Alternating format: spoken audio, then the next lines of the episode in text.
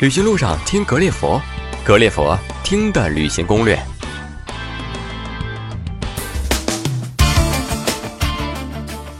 各位格列佛的听友们，大家好，我是石头。今天我们特别高兴，通过这个岳阳的采访，采访了我们莫斯科的一位达人，他叫大福。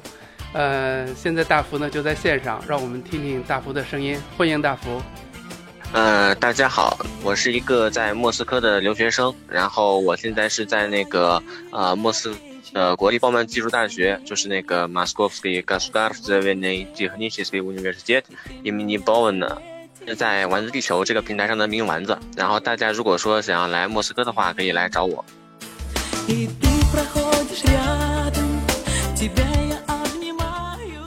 那你觉得莫斯科有什么你值得推荐它的理由呢？嗯，我对我来说的话，我觉得莫斯科它跟嗯其他地方最不一样的，它多样性，我觉得可以这样来讲，就是它跟西欧还有中国的文化来对比的话，它的多样性是最复杂的。为什么这样来讲呢？就是莫斯科的文化，它首先。呃，是有非常非常保存完整的东正教的文化，因为大家都知道，基督教在分裂之后呢，是东正教是呃，基本上它所有的传统都保留在了俄罗斯，然后就是说它的建筑还有那个居民的生活礼拜各个方面都有非常非常那个。正的，因为莫斯科在历史上是受过呃蒙古的殖民，所以说在莫斯科的，尤其是郊外，还有一些旁边的小市镇，是因为它毕竟没有那么好的现代化，也是非常非常令人吃惊的。它是保留着一些蒙古族的那呃呃生活方式的。你比如说，他们用来烤肉的那个刀，就是可以感觉到。呃，莫斯科城外，呃，然后还有就是，呃，因为莫斯科这边它是，呃，基本上是共产主义革命的一个发源地吧，我觉得可以这样讲。嗯虽然说马克思恩格斯并不是俄罗斯人，所以说在莫斯科还是保留了非常多很鲜明的共产主义的这样的文化的一些符号，这个要比我们中国国内要更加的极端一些。呃，所以说，我觉得莫斯科对我来讲，它最大的吸引我的地方就在于它的文化，它是有很多个方面这样来讲，然后最后在这个地方碰撞，而且没有那么好的融合，却又全部都保留了下来。这个是莫斯科跟其他世界上各个地方都最不一样的一个地一一点了。呃，比如说，如果说在中国的话，呃，你像。嗯，儒家文化、大道家文化，还有一些外来的西方文化，他们其实是融合的非常好的，就是你不会觉得有什么特别突兀的地方。但是你在莫斯科，就是会感觉到这些文化它并没有特别的融入成一个我们讲俄罗斯文化，他们基本上都保留了自己本来应该有的样子。呃，所以说那个对我觉得这个是俄罗斯最吸引我的地方，就是它的这个文化，它会有非常非常多的表现的方面。然后我们一会儿可以慢慢来讲。OK OK。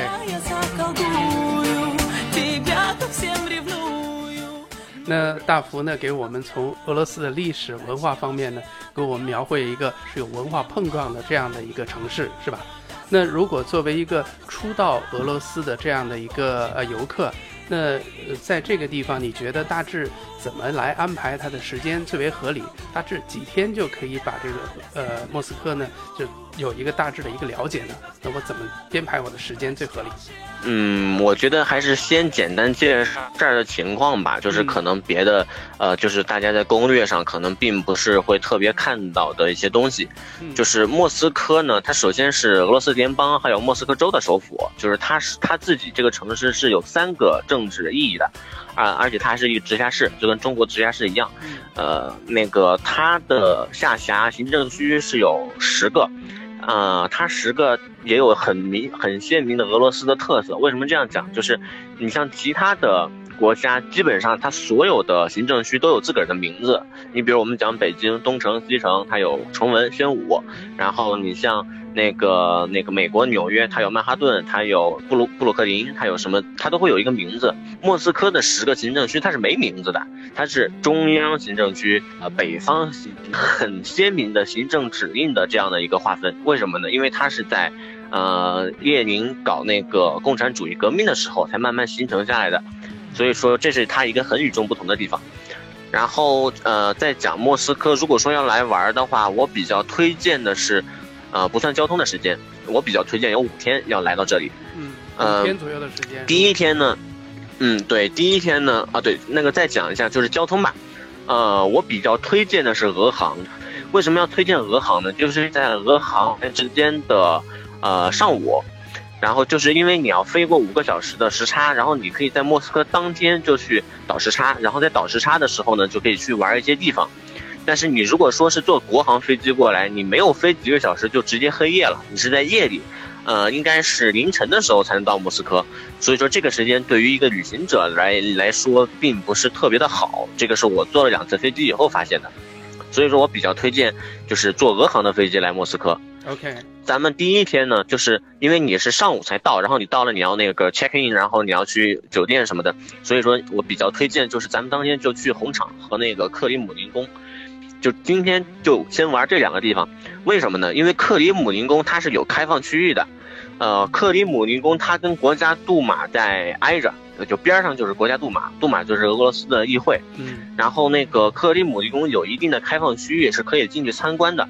呃，红场那个地方是没有什么太多的东西，你像那个圣母升天大教堂，然后救世主大教堂，然后还有其他的一些其他的建筑。国家历史博物馆，就俄罗斯有一个国家历史博物馆也非常的棒。就是第一天的话，就去这两个地方去看一看，然后到克里姆林宫里面去转一转就好了。呃，拍拍照，因为红场是非常非常适合拍照的，呃，因为它旁边的这些这些建筑，你在不同的角度、不同的距离，也可以取到非常棒的景色。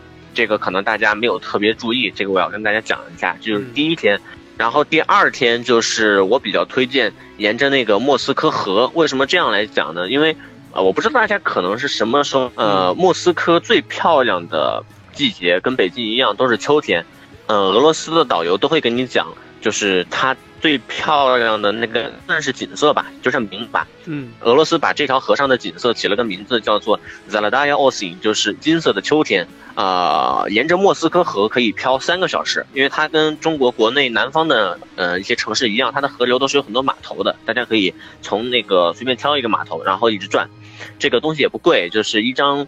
船票的话大概是六百卢，然后合就是六七十块钱人民币的样子。离卡的船基本上都是两层或者是三层的，很少，应该是没有。我印象中应该是没有那种特别小的一个船夫两个游客的那种，应该是没有的。呃，我比较建议沿着莫斯科河，呃，就是转三个小时到四个小时，真的是很美很美的。呃，然后从那个莫斯科河上上来之后呢，我比较推荐去国家历史博物馆。国家历史博物馆离那个乌克兰饭店这个码头比较近，它不是特别远。然后上去以后可以去这个国家历史博物馆。呃，国家历史博物馆呢，呃，它里面保就是收藏了有俄罗斯从莫斯科公国，就是非常远，应该是呃十二世纪还是什么时候，就是从蒙古征服它之前的那个。那个那个时候的莫斯科公国的文物，一直到那个现在，就是，呃，就是俄罗斯在那个前两年，就是那个战机被土耳其击落之后，那个战机的残骸全部都在那个里头。嗯，就是它是有非常多的东西可以看的。然后第二天最好就是在这两个地方去去玩。哦，呃，你出来之后，你可以去剧院。大剧院是什么东西呢？大剧院的名字叫 Bayshui Theater，它是非常非常满的，而且演出的水平非常的高，就是呃，它会有呃那个俄国传统剧，也会有那个法国的戏剧、西班牙的戏剧，它都会有，然后价格也非也不贵，然后那个成人的普通票，它差不多是两百块钱、三百块钱左右，都是非常便宜的，就是啊，真的是物超所值，大家一定要如果有时间的话，一定要去体验一下。嗯，那他的那个剧院刚才没有听清楚，大概在什么样的位置？是不是有点理解？像我们的那个国家大剧院跟这个呃，刚才跟那个呃博物馆的那个位置离得也会相当近呢？没错，都在一块儿，他们都在一块儿，相当于大大会花大家很多的时间。这一片东西非常的多，比较集中是吧？嗯，OK，对，没错，它这个是在莫斯科的市中心的。嗯，OK。然后莫斯科啊，对，嗯，就是住的话不用住特别那个特别，就是莫斯科的地铁，它就是无论是换乘也好，还是它那个找到它的入口也好，比北京地铁要更加方便。当然，北京地铁已经很方便了，对。但莫斯科地铁它速度也好，它的频次也好，都非常的快，就是大家可以住得很远，然后早上一大早都可以到自己的目的地来，所以这个是没有问题的。嗯。然后。那个咱们讲的这个是第二天的行程，没错，就是如果有时间的话，可以到大剧院那个看剧。那这个时间可能比较晚了，就是要晚上十点钟，甚至稍微更晚一点，十一点钟，然后才可以回家。然后第三天的话，呃，我特别特别推荐，我觉得一定要去看的就是这个特列齐亚科夫画廊，就是特列齐亚科夫斯卡亚呃加列利亚。特雷齐亚科夫画廊，我非常非常推荐，大家一定要去看。为什么这样讲呢？就是说他他收藏的东西跟那个国家历史博物馆不太一样，他收藏了非常多的艺术珍品，就是包括俄罗斯历史上那些著名的画家，然后还有作家的手稿，就像那个高尔基的手稿、普希金的手稿，过去的文物，还有一部分那个呃敦煌的那个书卷，就是这个东西都是有的，就是在这个特列齐亚科夫画廊，一定要去看一看。然后这个画廊，嗯，大家可能在很多攻略上都看到，他推荐的浏览时间可能都三个多小时，但是我觉得都不够，因为它非常的大，这个特列西亚科夫画廊。然后从特列西亚科夫画廊出来之后呢，我比较推荐它旁边就是那个普希金故居，那个里面放的就是那个普希金以前生前用过的一些东西，但是这个东西我不知道是真假，因为。呃，俄罗斯人其实也是有一些造假东西在的嘛，嗯，就是他，比如说他有他生前决斗用的手枪，这个 谁知道是真的是假的呢？嗯，然后就是去这个普希金造型艺术博物馆，为什么去这个呢？这个跟普希金没有太大的关系，我不知道为什么他叫普希金的名字，可能只是因为这个人的文化那个就是地位比较高吧。就这个造型艺术博物馆，它就是个造型艺术博物馆，它跟普希金没有太大的关系，是不是？因为我进去的那个感觉就是各种各样的。呃，材料就是玻璃啊、陶瓷啊，然后石膏啊这些东西是就是呃各种各样的嗯艺术珍品。因为我自己并不是太懂艺术啊，所以说我觉得我并不是能描述的特别好。但是这个地方为什么我非常推荐去呢？因为很多外国人都会去，但是中国人比较少。然后这个是第三天，然后第四天的话就是呃还是回到这里，这里就是它有一个。呃，老阿尔巴特街就是这个呃阿尔巴特这个这个街，阿尔巴特街呢，它有一个有一个老的，有一个新的，就是大家可以到阿尔巴特街去逛。呃，为什么要去阿尔巴特街来逛呢？原因也非常的简单，阿尔巴特街跟红场直接相连，在阿尔巴特街逛完之后，可以直接到红场的圣母升天大教堂去参观去做礼拜。这个就是为什么那个要去这个阿尔巴特街，然后它里面有很多很多的。呃，因为它是一个街的形式，就是像王府井那样的，它不是一个大的商场，所以说它里面的店非常的繁复，你可以买到很多乱七八糟的东西，就是呃有有俄国产的，也有那个海沿岸那些国家，像什么阿塞拜疆呀、哈萨克斯坦呀什么，阿尔巴特街走过来堂，就是大家在那个很多呃就是红场的照片可以看到的那个跟冰淇淋造型的一样的那个那个东西，就是它它。可以参观的，呃，我不知道要不要预约，应该是不需要的，应该是不需要的。嗯，然后这个圣母升天大教堂参观完了之后呢，就可以去那个列宁墓，列宁墓就在红场的边上，呃，呃，它并规模并不是很大，然后那个它的人基本上都是中国人。这是一个比较好玩的现象，大家可以去看一看。就是你去看那儿，基本上很很难看到什么俄罗斯人或者是外，就是呃金发碧眼的老外的。去那儿看的玩的基本上都是中国人。啊，这个是这儿，呃，这个是第四天，差不多就是这个样子。然后第五天的话呢，就要去我我想一想，要去三个地方。啊，这三个地方是这样的，首先要去莫斯科大学，然后莫斯科大学呢。呃，为什么要去这儿呢？就是它很可能很多很多游客都就是呃不知道，我们中国有很多建筑都是仿制的莫斯科大学的那个主教学楼，在北京西站旁边那个博物馆，应该很多同学都有印象，就是仿那个莫斯科大学的主校区的主教学楼建设的。然后应该还有就是长沙大学的那个某个楼，我忘记了。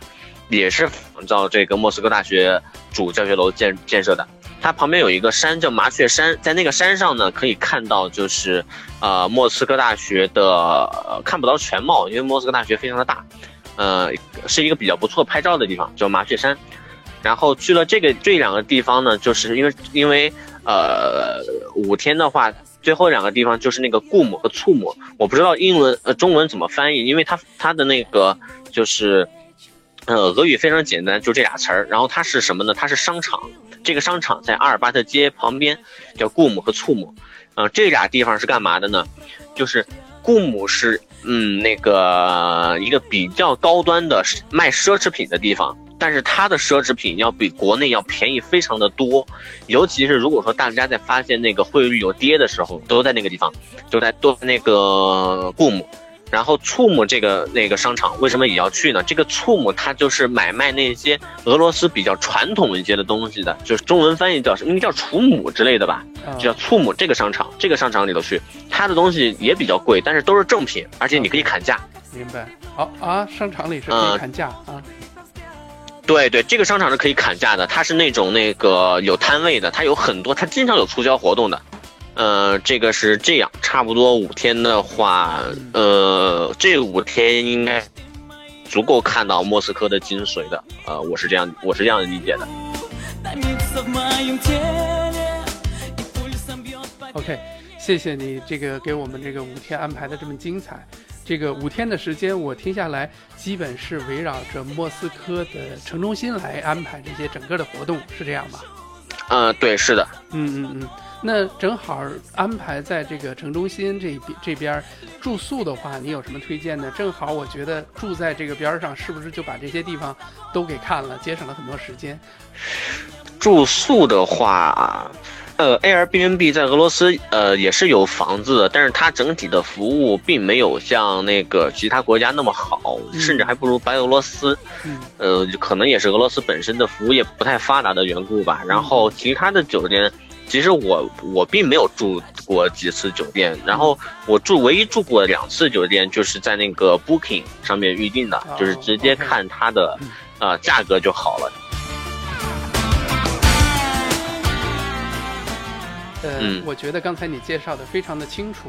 呃，如果有几天的时间，按照你说的，我相信无论对他的这个民族，包括宗教，包括文化，包括对他整个的历史，会有一个特别好的一个了解。包括刚才你介绍的那条河，还有这个呃，在不同的地方去买东西啊，或者高包括他这个剧院，我觉得我的印象都特别的深刻。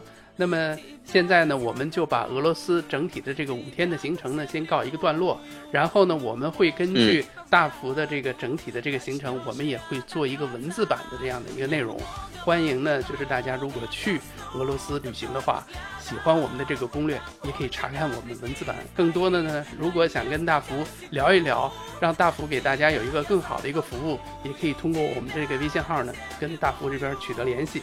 我们的微信号的名称呢叫格列佛，格子的格，列车的列，老佛爷的佛。欢迎关注我们的微信，回复莫斯科就可以听到我们的采访，也可以看到我们文字版的内容。那这一期呢，我们暂时先到这里。那么下一期呢，我们继续会请大福为我们介绍莫斯科的美食和莫斯科的伴手礼。那今天就到这里，谢谢大福。